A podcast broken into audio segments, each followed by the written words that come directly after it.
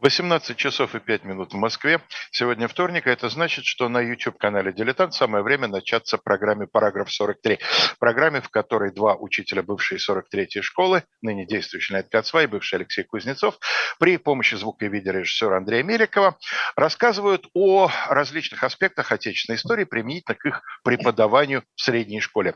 И э, сегодня у нас заключительная, четвертая часть мини-сериала, который мы назвали «Отсюда есть пошла». Речь идет о древнерусском государстве периода его расцвета, о времени Ярослава Мудрого и его ближайших а, преемниках. Как раз в прошлой серии шла речь о том, почему, собственно, значительная часть историков считает княжение именно этого великого князя периодом расцвета древнерусского государства. Ну и вот довольно редкий случай, когда можно точно назвать дату и место того, где мы остановились в прошлый раз.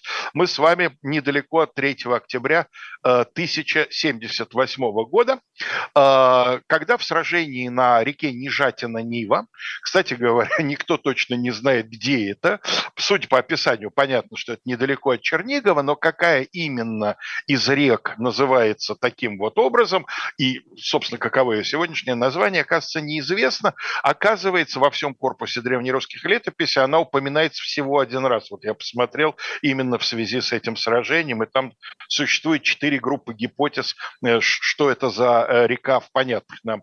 И э, это, и это тоже напоминает о священном писании, ибо гора Сина имеет по меньшей мере четыре, если не больше претендентов. Вот. Но, по крайней мере, понятно, что, скорее всего, это Синайский полуостров. Вот также понятно, что Нижатина Нива, значит, протекает где-то в э, Черниговской области.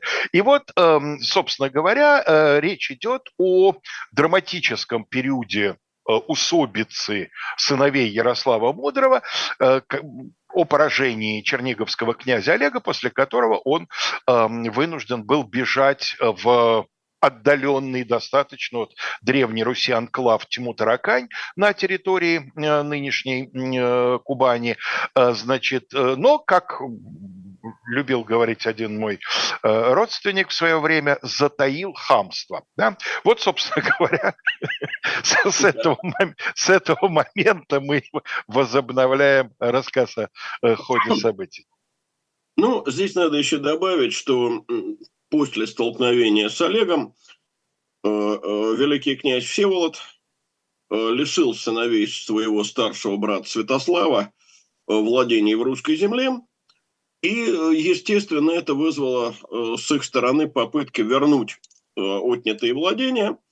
Ну, вот, например, в 1979 году один из старших братьев Олега, Роман Святославич, совершил был поход на Киев, наняв для этого половцев – но э, великий князь Половцев подкупил, э, те Роману изменили, а затем убили его.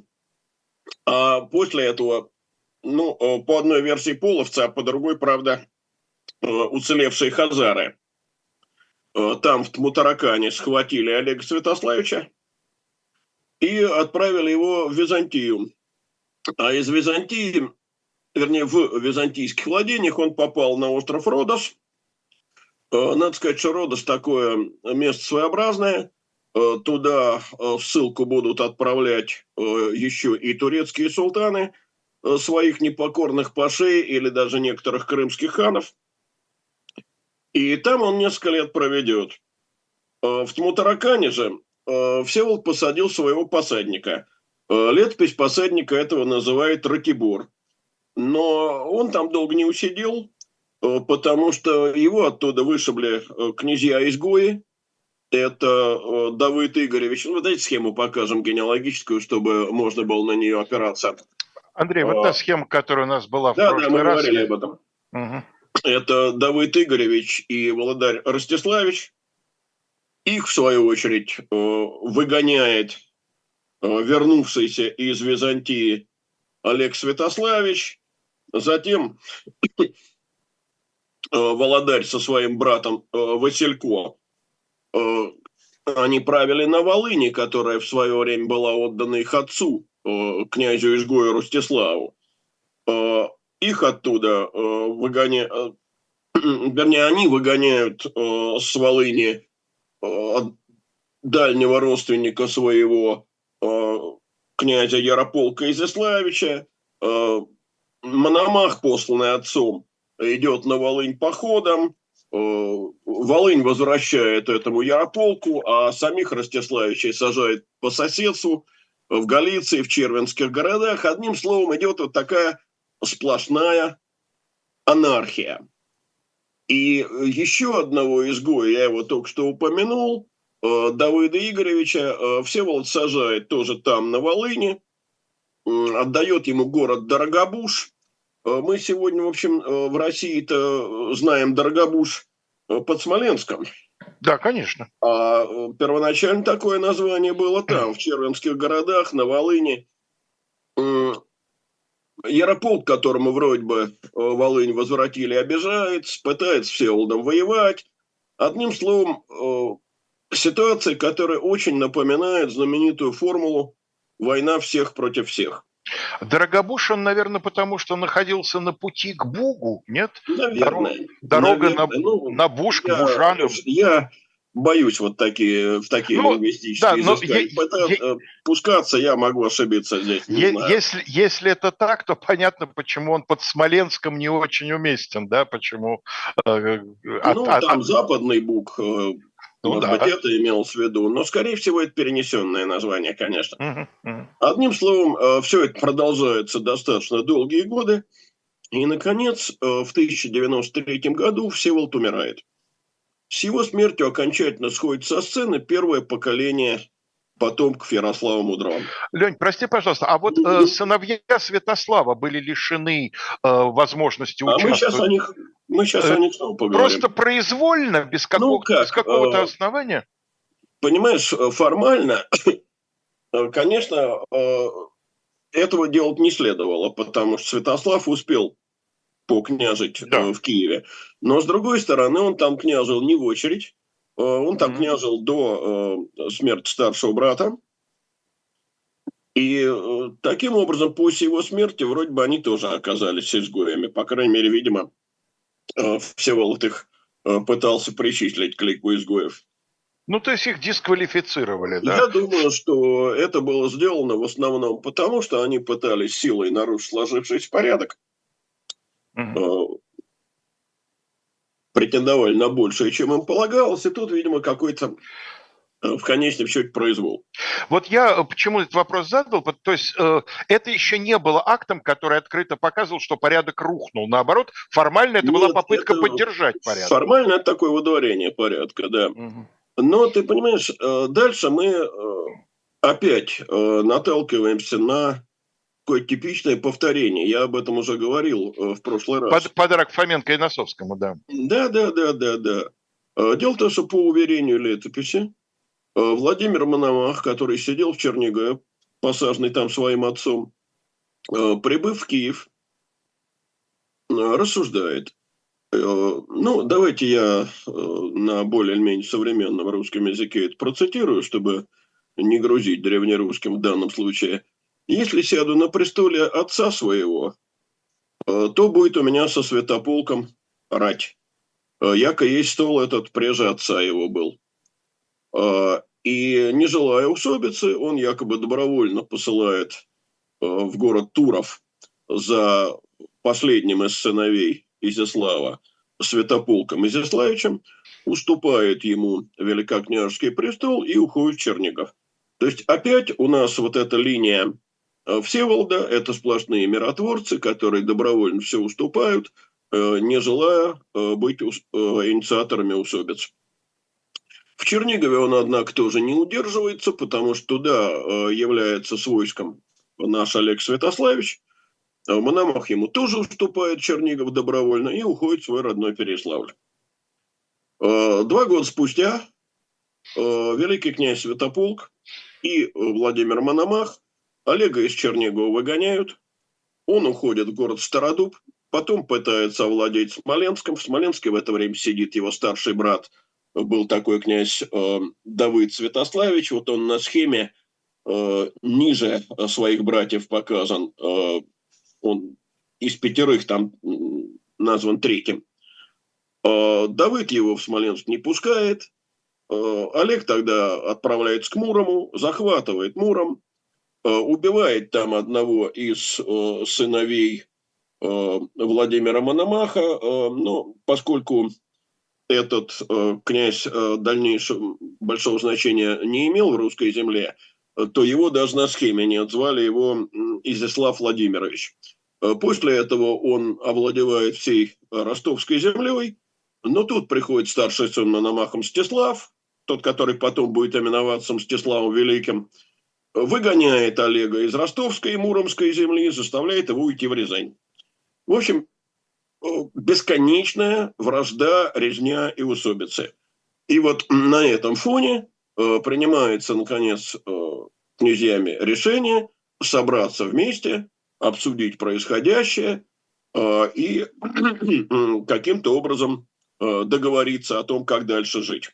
Ну и летопись опять, возвращаясь к тому, о чем мы говорили в прошлый раз, рисует главным миротворцем и главным инициатором этой встречи ну, Владимира Мономаха. Естественно, Мономаха, да. Хотя э, в целом участвовали в этом съезде э, несколько князей. Это великий князь Святополк, э, Владимир Всеволодович Мономах, э, двое Святославичей, Давыд и Олег, Давыд Игоревич и один из э, Ростиславичей, вот из червенских городов, Василько Ростиславич.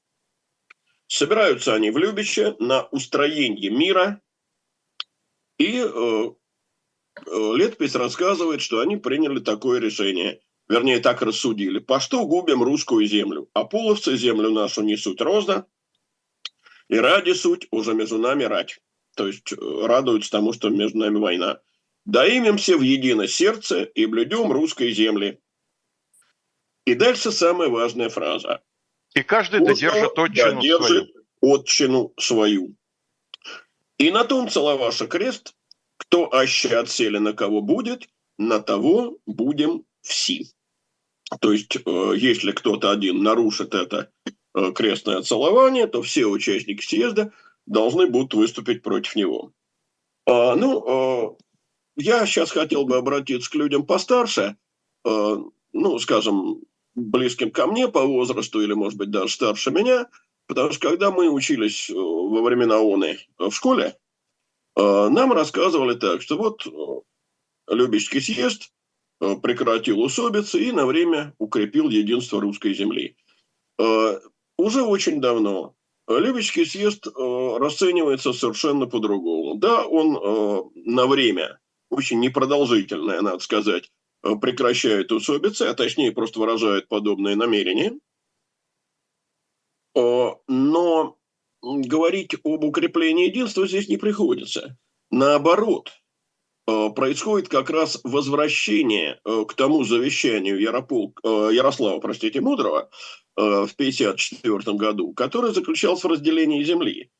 То есть идея в том, чтобы в чужие земли не вступаться – Э, конечно, прошло 43 года. Сами отчины эти э, распределены несколько по-другому. Э, но так или иначе, съезд закрепляет разделение Руси на отчины, то есть наследственные владения различных ветвей уже очень разросшегося княжеского рода. А объединимся касается только борьбы с внешним врагом и отсутствия внутренних а, междоусобиц. Леш, там нет, собственно, слов «объединимся». А, там говорится «имемся в единое сердце», ну, то есть да. будем действовать заодно. Это не объединение, это скорее такой тесный союз, будем действовать вместе против потенциальных э, внешних врагов. Конфедерация. Думаю, что, ну, можно так сказать, наверное, хотя, ну, ты же понимаешь, что все аналогии хромают. Конечно, разумеется. Но, по-видимому, имелся в виду просто союз, направленный против внешних врагов, прежде всего, я думаю, э, кочевников, напиравших с Востока. Но, надо сказать, вот э, прекратить усобицы э, на самом деле ведь не удалось совсем. Хотя ради этого съезд и собирался.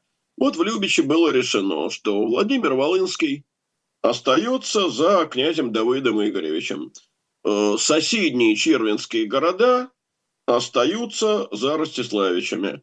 Э, ну, э, я думаю, что если нас слушают, так сказать, жители Украины, они лучше нас разбираются в этой географии.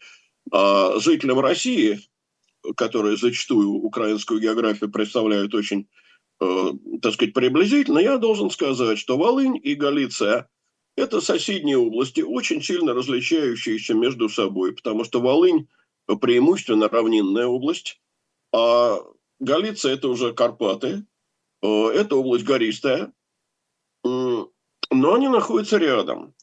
И, по-видимому, вот э, Давыд Игоревич решил Галицию, то есть область червенских городов, э, присоединить к своей Волыне. А там сидели э, вот эти двое Ростиславичей, потомки изгоя Ростислава, братья Василько и Володарь, известные своим норовом весьма воинственным. Ну вот тот же Василько несколько раз ходил в Польшу, причем предводительствовал не единожды э, степными кочевниками, э, собирался в поход на дунайских болгар, и, э, по-видимому, Давыд Игоревич опасался этих воинственных соседей. Ну, а кроме того, как я уже сказал, прибрать к рукам соседние земли было, в общем, совершенно для него неплохо.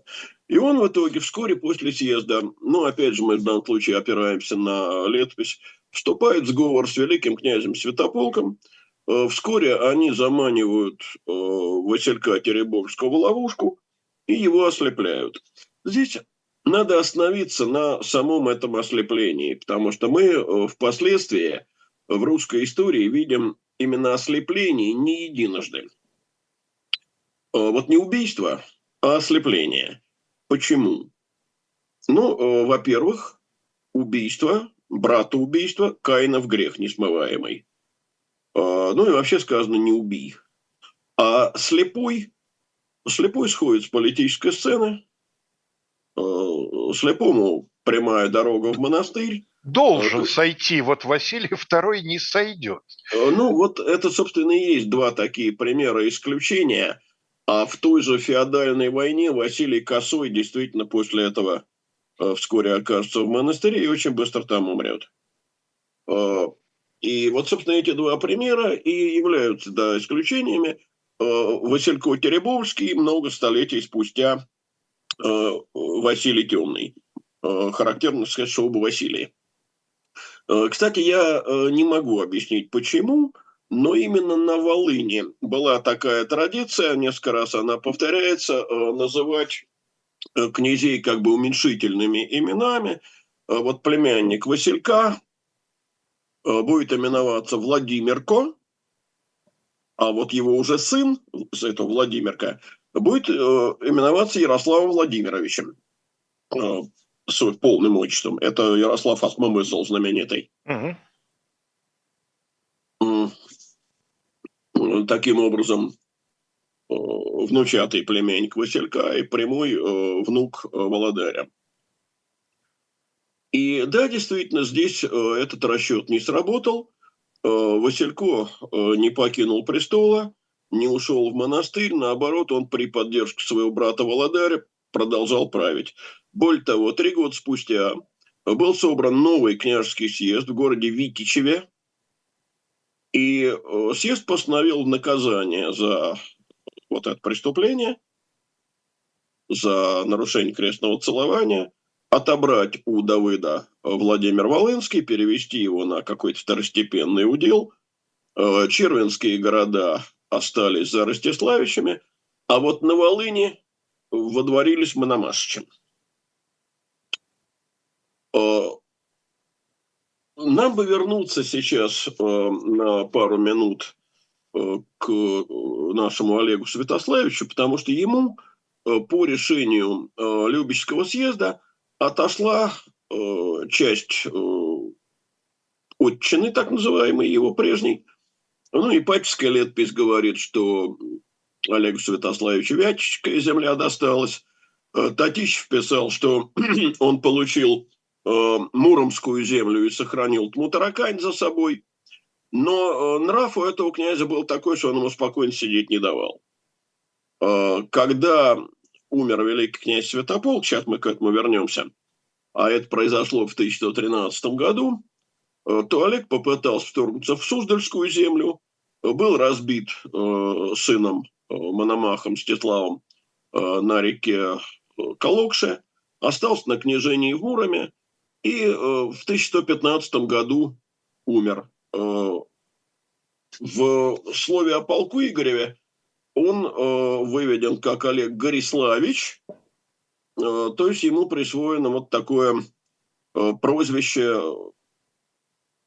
вроде бы в связи Э, с тем, что он неоднократно наводил поганых на русскую землю.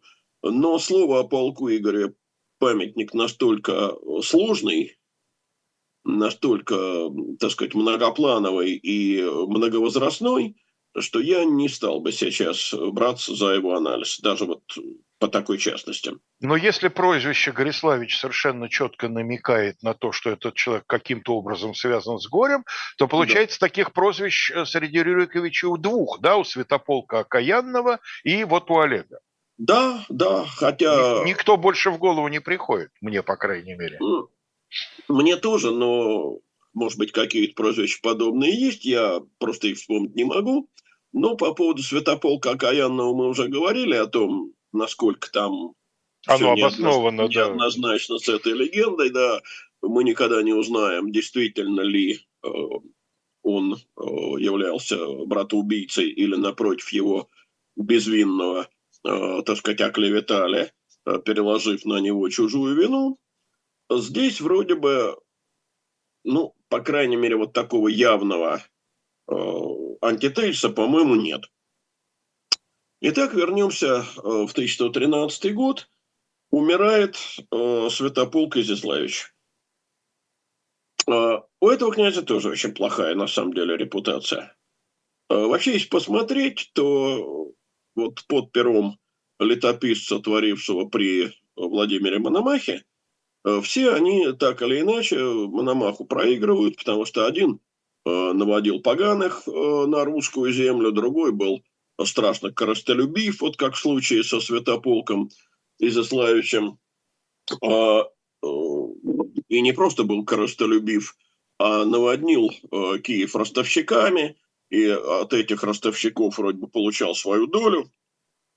Что стало одной из причин восстания 1613 Ну, по-видимому, основной причиной восстания. Причем э, я еще хорошо помню те времена, когда Э, и восстание 1068 года в Киеве, и восстание 1113 года в Киеве э, полагалось интерпретировать как первые проявления классовой борьбы. И э, вот мой учитель, которого я уже называл, Владимир Борисович Кубрин, как раз нас на лекциях предупреждал против такой примитивизации. Я, кстати, пострадал в результате, потому что ну, первый курс, и в первую сессию я получаю вопрос «Классовая борьба в Киевской Руси». Ну и поскольку было сказано на лекции, что восстания эти не следует классовой борьбе причислять, я, так сказать, долго петлял вокруг э, со всякими теоретическими разговорами. Э, э, эти восстания так и не назвал, и в итоге получил четыре. То есть вы, Леонид Александрович, оказались одной из последних жертв первого еврейского погрома на Руси, я так а, понимаю. А, ну, видишь, ты немножко опережаешь события. До первого погрома я не, еще не добрался. А, ну да, считается, что э, этими ростовщиками были так называемые жидове. А, по крайней мере, э, летопись э, говорит о том, что вот киевляне после смерти Святополка Изяславича восстали и дворы жидов пограбиша. А, здесь не очень понятно, э, какие такие жидови имеются в виду. То ли это э, выходцы из Хазарского каганата, перебравшиеся в Киев, то ли это какие-то, э, так сказать, европейские евреи в Киеве проживавшие. Это довольно трудный вопрос. Кстати, вот один из наших комментаторов, по-моему, позапрошлой, кажется, передачи, или прошлой, я уже не помню. Перепутал два, два события? Нет, ну, пытался, так сказать, убедить слушателей в том, что э, вот Ярослав Мудрый прославился тем, что, среди прочего, э, что пусть, чтобы при нем, когда он вошел в Киев, э, произошел первый еврейский погром. Нет, его тут же на этом отловили, он тут же признал свою неправоту, но ошибся. Да, но я должен секреты открыть, отлавливал его на этом лично я. А, понятно. Хорошо. Значит, да, а... давайте на, на, на этой явке с повинной мы прервемся буквально на несколько десятков секунд, посмотрим рекламный ролик. Я пару книг еще вам представлю и вернемся в XI век.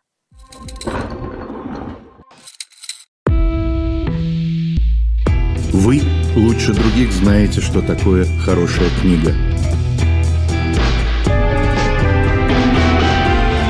Мы лучше других знаем, где ее можно купить.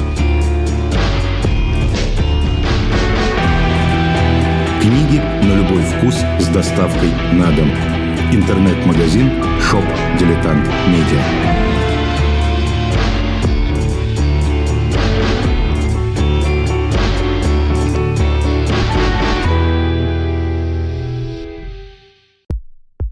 У нас есть парадоксальная ситуация.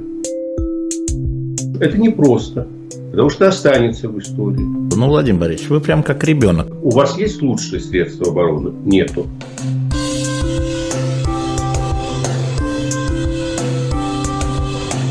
Мы же не живем в России просто так. У нас всегда должна быть какая-то миссия, ради которой можно сдохнуть. Это вообще вот кто доказал? Бжезинский.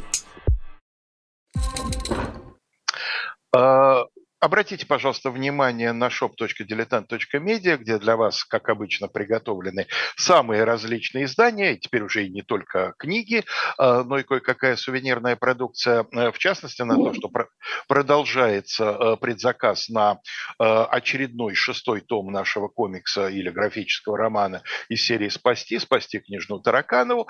Ну, а особое внимание мы сегодня обращаем на книгу Константина Семенова, которая называется «Тагеран-43» с подзаголовком заголовком «Встреча, определившая ход истории».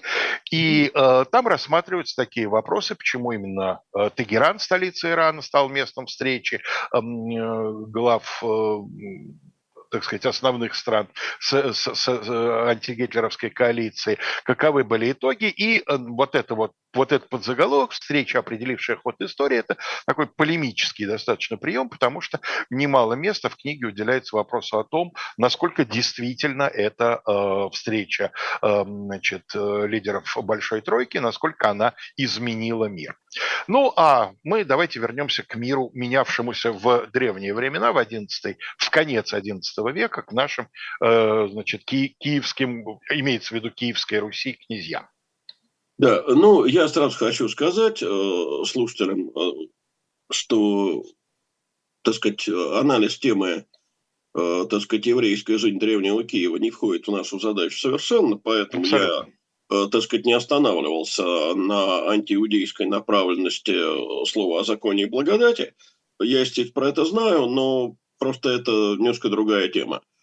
А, и для нас э, восстание 1113 года важно в данном случае тем, Э, что киевские бояре, э, рассчитывая, так сказать, укрепить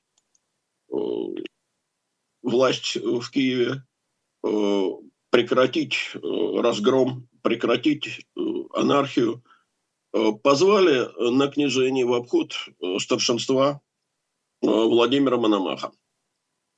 Ну, летопись объясняет это, естественно, тем, что Мономах пользовался Э, славой родителя за русскую землю.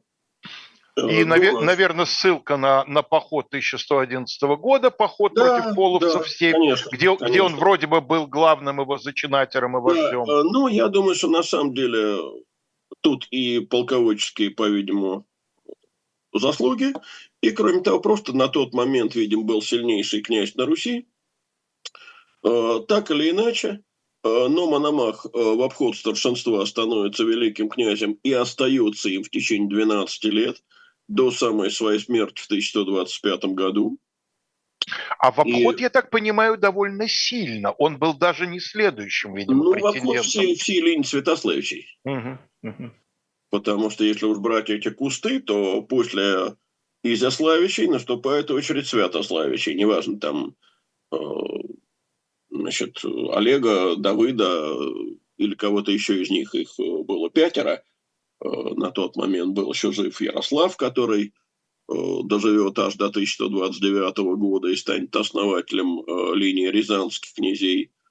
Вот. Ну, вот в обход.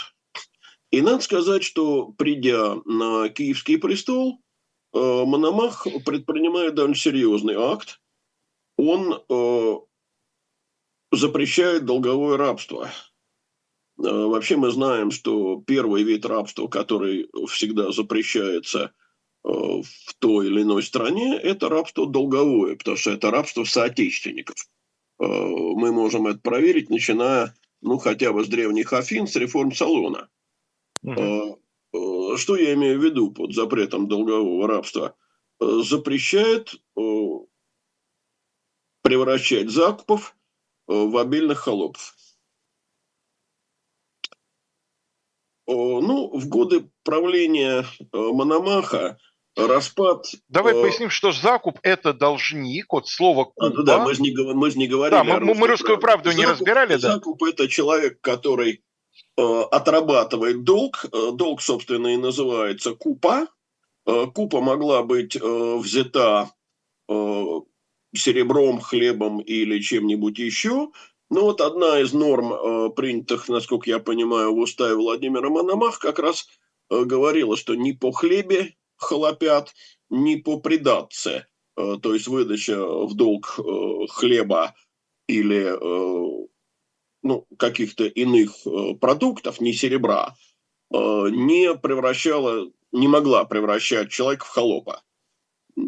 Вот именно долговое такое рабство фактически было ликвидировано.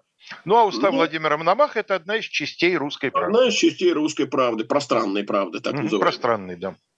Э, вот. Ну, можно сказать, что э, единство русской земли не то, что было восстановлено э, в это время, но, во всяком случае, распад, видимо, затормозился, потому что авторитет Мономаха был высок, возможности его были велики,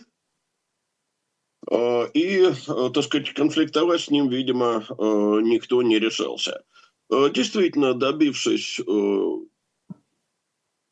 укрепления своей власти, скажем так, э, Мономах э, наносит несколько серьезных ударов половцам.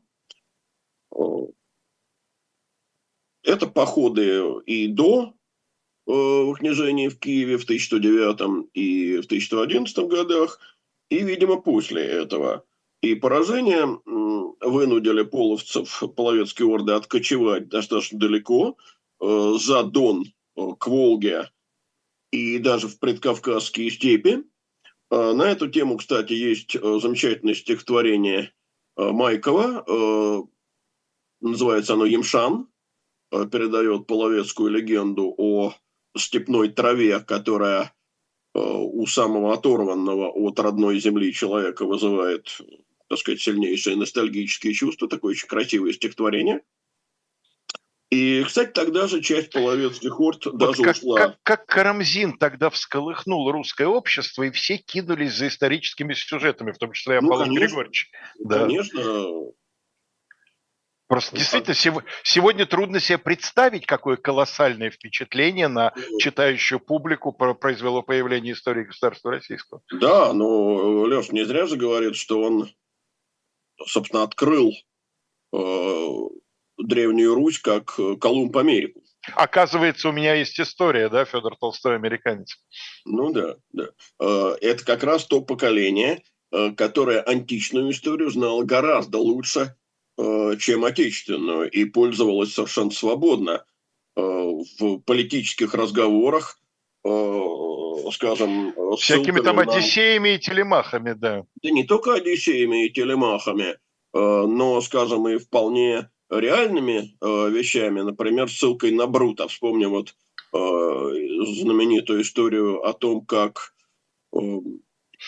Э, Ты в Риме Михаил... был бы Брут, в Афинах Мишель, Переклес, да? Да, Мишель Бестужев беседовал с открытым им обществом Соединенных Славян, и э, там ему говорили, что ну, да, мы, конечно, понимаем, что вы люди чести, но вот э, Цезарь был убит среди Рима, пораженного его величием, а над убийцами, над пламенными патриотами восторжествовал ничтожный Октавий, юноша 18 лет. Понимаешь, они оперировали этим абсолютно свободно. То есть, как будто вчера. Но это была основа гимназического обучения истории. Ну да.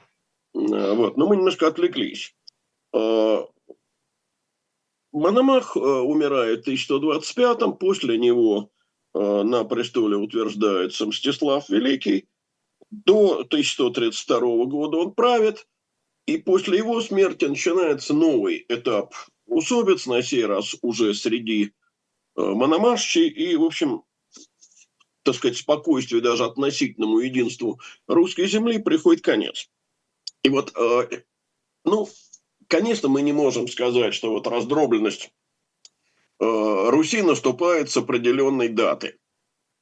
Но все-таки в качестве такой даты ориентировочной чаще всего берут именно 1132 год, вот этот переходный период от 1054 года, от смерти Ярослава Мудрого до 1132 года, до смерти Мстислава Великого, это и есть период перехода к раздробленности. И вот тут очень интересный вопрос возникает. Мы видим третью усобицу. Первая была после смерти Святослава Старого. Она закончилась гибелью двух его сыновей и утверждением э, Владимира. одного Владимира, да. Э, вторую усобицу мы видим после смерти Владимира. Все погибают, утверждается э, так или иначе в Киеве Ярослав Мудрый. Государство не распадается ни в первом, ни во втором случае. Третья усобица заканчивается распадом государства на отдельные княжества. А, а, многие годы в школах говорили, что главной причиной распада древнерусского государства являлось натуральное хозяйство.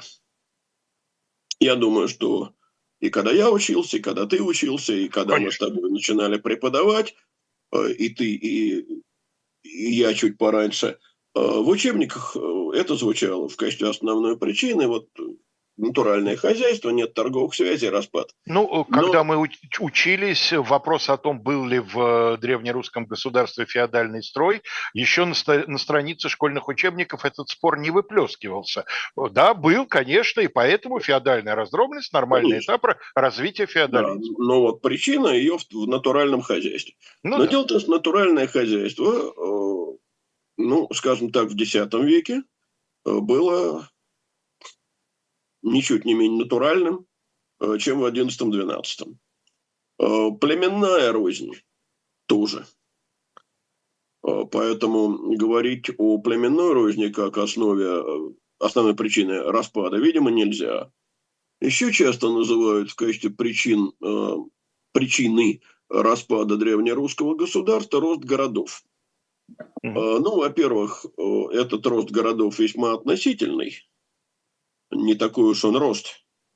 А во-вторых, да, рост городов становится причиной, но не начало перехода к раздробленности, а скорее усиление этой раздробленности, потому что сам рост городов э, начинается именно раздробленности благодаря.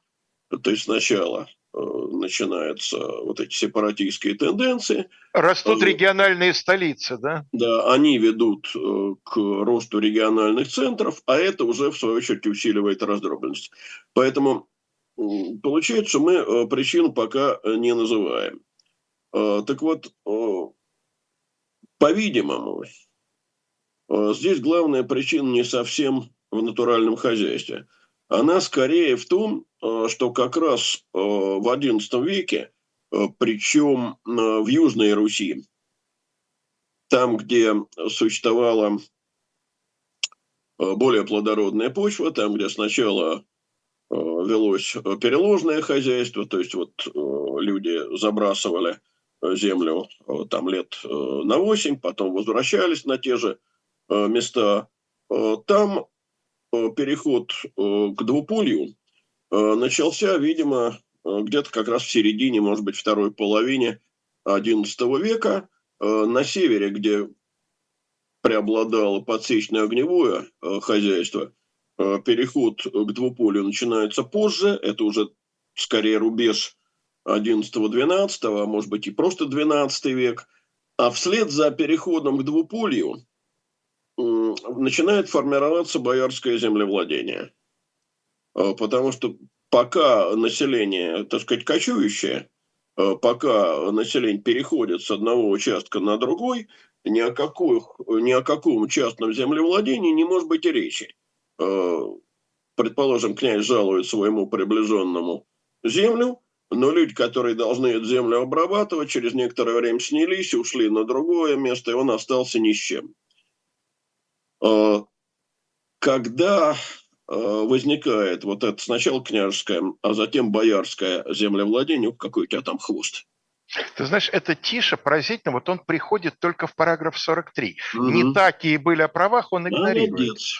Вот, да. Молодец. Это наш а, средний, средний сын, это наш Святослав. Я понимаю, да. А, вот, а, когда значит, появляются вотчины, начинается процесс, который историки называют процессом оседания дружин на землю. А надо еще учесть, что параллельно идет процесс другой, а именно падает доходность э, от торговли по пути из варяг в реки, э, потому что это время ослабления Византии. Соответственно, ну вот если мы представим две чаши весов, на одной чаше весов доходы, которые дружинник получает в результате сбора избыт полюдия э, по пути из варяг в греки, а на другой чаше весов окажутся доходы, которые дружинник получает от вотчины, э, то постепенно первая чаша начинает подниматься, она становится полегче, вторая чаша начинает опускаться.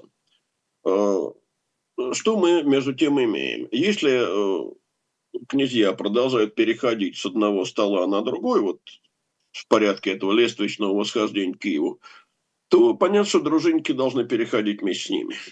А дружиннику невыгодно становится переходить, потому что здесь у него есть вотчина. Получит ли он эту вотчину из княжеских рук на новом месте? Бабушка надвое сказала. А, и таким образом дружина э, теряет интерес к переходу на новый доходный стол – доходы не так велики. Э, доходы от вотчин важнее. Э, и, соответственно, князья вынуждены вслед за своей дружиной думать не столько о продвижении к Киеву, э, сколько об обеспечении самостоятельности своего княжества, укреплении собственного княжевого града, часто за счет соседей. То есть вот представляет, что именно рост боярского землевладения, ну не очень хочется называть его традиционно землевладением феодальным, потому что вообще очень большой и очень спорный вопрос, можно ли говорить о феодализме э, классическом на Руси. Э, но что значит укрепление города и его украшение? Это значит, что надо строить церкви, это значит, что надо строить крепостные стены и тому подобное. А это значит, в свою очередь, что появляются потребность в большом количестве ремесленников, плотников, каменщиков, кровельщиков, резчиков, э, кузнецов и так далее и тому подобное. И да, действительно, постепенно княжеские города начинают расти и э, стягивать округу экономически к себе. Если прежде был один э, такой центр, Киев, ну, плюс древнейшие альтернативные центры, такие как Новгород, Смоленск, позже э, Ростов. Э, теперь таких центров становится много. И вот тут начинается действительно рост городов. И весь этот комплекс причин, причин прежде всего экономических и социальных – действительно ведет к раздробленности. Лень, а можно мы на секундочку остановимся и сделаем экскурс то, что мы всегда анонсируем, но далеко не всегда за этим идем, как говорится, да? Вот эта часть из моего приветствия насчет того, что применительно к их преподаванию в средней школе. Совершенно верно. Вот, эта тематика изучается по нынешней программе во второй половине шестого класса, да? То по, есть один... Прог... по нынешней программе, да. Одиннадцатилетними детьми. Да, вот это, конечно, как? конечно, это сложный для них материал, но я бы сказал так, вот значительная часть того, о чем мы с тобой говорили в этой передаче, все эти усобицы многочисленные, детям они вообще не нужны. Нет, конечно, я именно вот про эту часть, про причины раздробленности. Ну, что сказать, это как раз объяснить можно. Это не факт, что это, так сказать, прочно уложится в головах, потому что тот же вопрос о натуральном хозяйстве, ты сам прекрасно с этим сталкивался много раз. Вот 10 раз ты это объяснил, на 11 раз ты это спросил, как будто 10 раз не объяснял. Значит, надо объяснить 11 и 12 раз. Потому что это сложный э, и такой важный достаточно материал. Это не приключенческие э, рассказы э, об усобицах, в которых, естественно, всякий нормальный человек мгновенно запутывается. Поэтому, ну, об усобицах я, в общем, в учебнике, как теперь понимаю, рассказал, наверное, больше, чем надо было. Больше внимания этому уделил, чем следовало.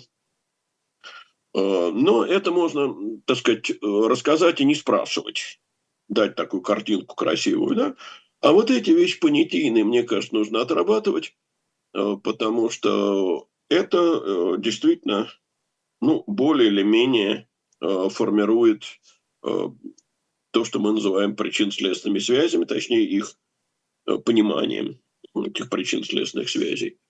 Ну, ну я... скажи, пожалуйста, ну то есть получается, что если, как мы часто это делаем, переводить детям на понятные им, так сказать, систему образов, то твое объяснение, которое ты вот несколько минут назад дал, выглядело бы следующим образом. Представьте себе, дети, у вашей семьи два источника дохода.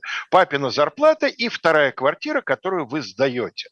И вот в какой-то момент так рынок складывается, что доходы от сдачи квартиры оказываются знач- более значительными, чем папина зарплата. Да? Папа все меньше и меньше ходит на работу, все больше и больше занимается квартирой, ремонтирует, ищет для нее можно и так, и, да. и, и так далее. И так далее. Честно говоря, так ни разу не делал. А вот, э, вот эту идею с весами, э, где одна чаша, так сказать, становится тяжелее, а другая поднимается, это я много раз э, практиковал э, на уроках. Мне кажется, это достаточно э, понятные, э, так сказать, даже для шестого, наверное, класса вещи. Хотя я признаюсь, что мы, как правило, э, вольничаем. Э, мы шестой класс отдаем чаще всего под средние века средневековье полностью, а русскую историю бережем от шестого класса. Она на более глубоком уровне изучается, и в шестом классе это действительно совсем уж трудно делать. Вот. Но я понимаю, что так могут делать не все.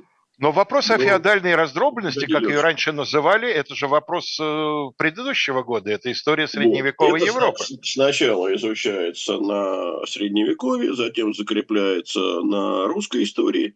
Но тут еще один очень важный аспект. Э, дело в том, что существовала э, в школах такая устойчивая практика раздробленности оценивать Негативно. Да. Негативно, да.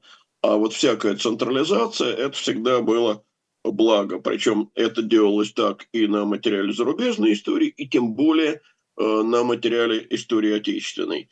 Э, но ты сам сказал сегодня, что, э, так сказать, раздробленность даже в той системе подавать следовало как этап закономерный. А раз закономерный, значит, он не должен э, быть оценен однозначно отрицательно. Да, конечно, мы понимаем, что у раздробленности есть важная отрицательная черта, она ослабляет способность противостоять внешним врагам, причем в самый неудачный момент, когда вот-вот э, значит, появятся на горизонте на востоке монголы. Но в то же время мы должны, мне кажется, обращать внимание детей Э, на то, что э, раздробленность привела к значительному экономическому прогрессу, э, что раздробленность привела к значительному подъему культуры. Это к росту тем самых городов. Да, это и зодчество в этих городах, и иконописание, и в конце концов различные центры летописания.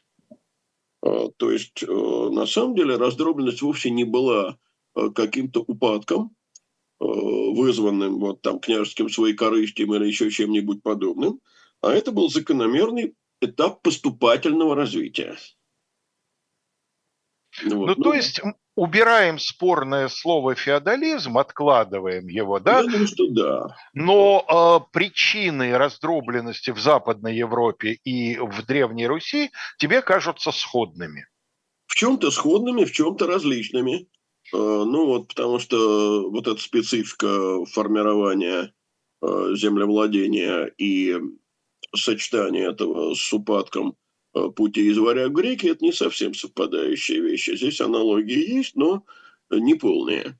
Но, понимаешь, я вообще считаю, что в школе вот введение таких сложных и абстрактных понятий, как феодальный строй, там, цивилизация, это вещи не совсем обязательные. Все-таки детям, ну, детям, подросткам, младшим, мне кажется, больше, более важно рассказывать ну, или показывать представление о том, что было – Э, нежели давать вот такие научные дефиниции, которые для них вообще совершенно безразличны. Э, при этом, понимаешь, пока это была школа советская, э, там вот этим дефинициям информационным, естественно, уделялось очень много места, потому что они составляли основной костяк изучения. Сегодня это, к счастью, не так. И вот я помню, как шли достаточно долго – в 90-х годах и даже, по-моему, в начале нулевых они продолжали споры формационного и цивилизационного подхода. Меня, ты знаешь, они не занимали никогда, потому что, ну, в школе не это главное. А, а вот, э, так сказать, показывать, э, каким образом одно явление э, цепляет и тащит за собой другое, как один процесс порождает другой процесс, это, мне кажется, гораздо важнее. Ну да, но я думаю, что у нас будет шанс, тем не менее, все-таки поговорить о том, э, какой спор по поводу существования или несуществования феодализма существует в науке применительно к древнерусскому государству, потому что мы еще пока не трогали тему первые русские князья и становления этого государства. Ты знаешь, э, мы обязательно э, проведем э, передачу, может, не одну даже, по поводу вот того, что представлял собой древнерусское государство и можно ли его э, в полном смысле слова называть государством. А что касается вот этих, так сказать, дефиниций феодализм, не феодализм, ну, посмотрим. Ну, хорошо. В любом случае, мы закончили пока...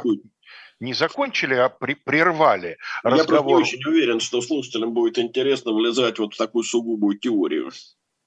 Ну, в историографические споры.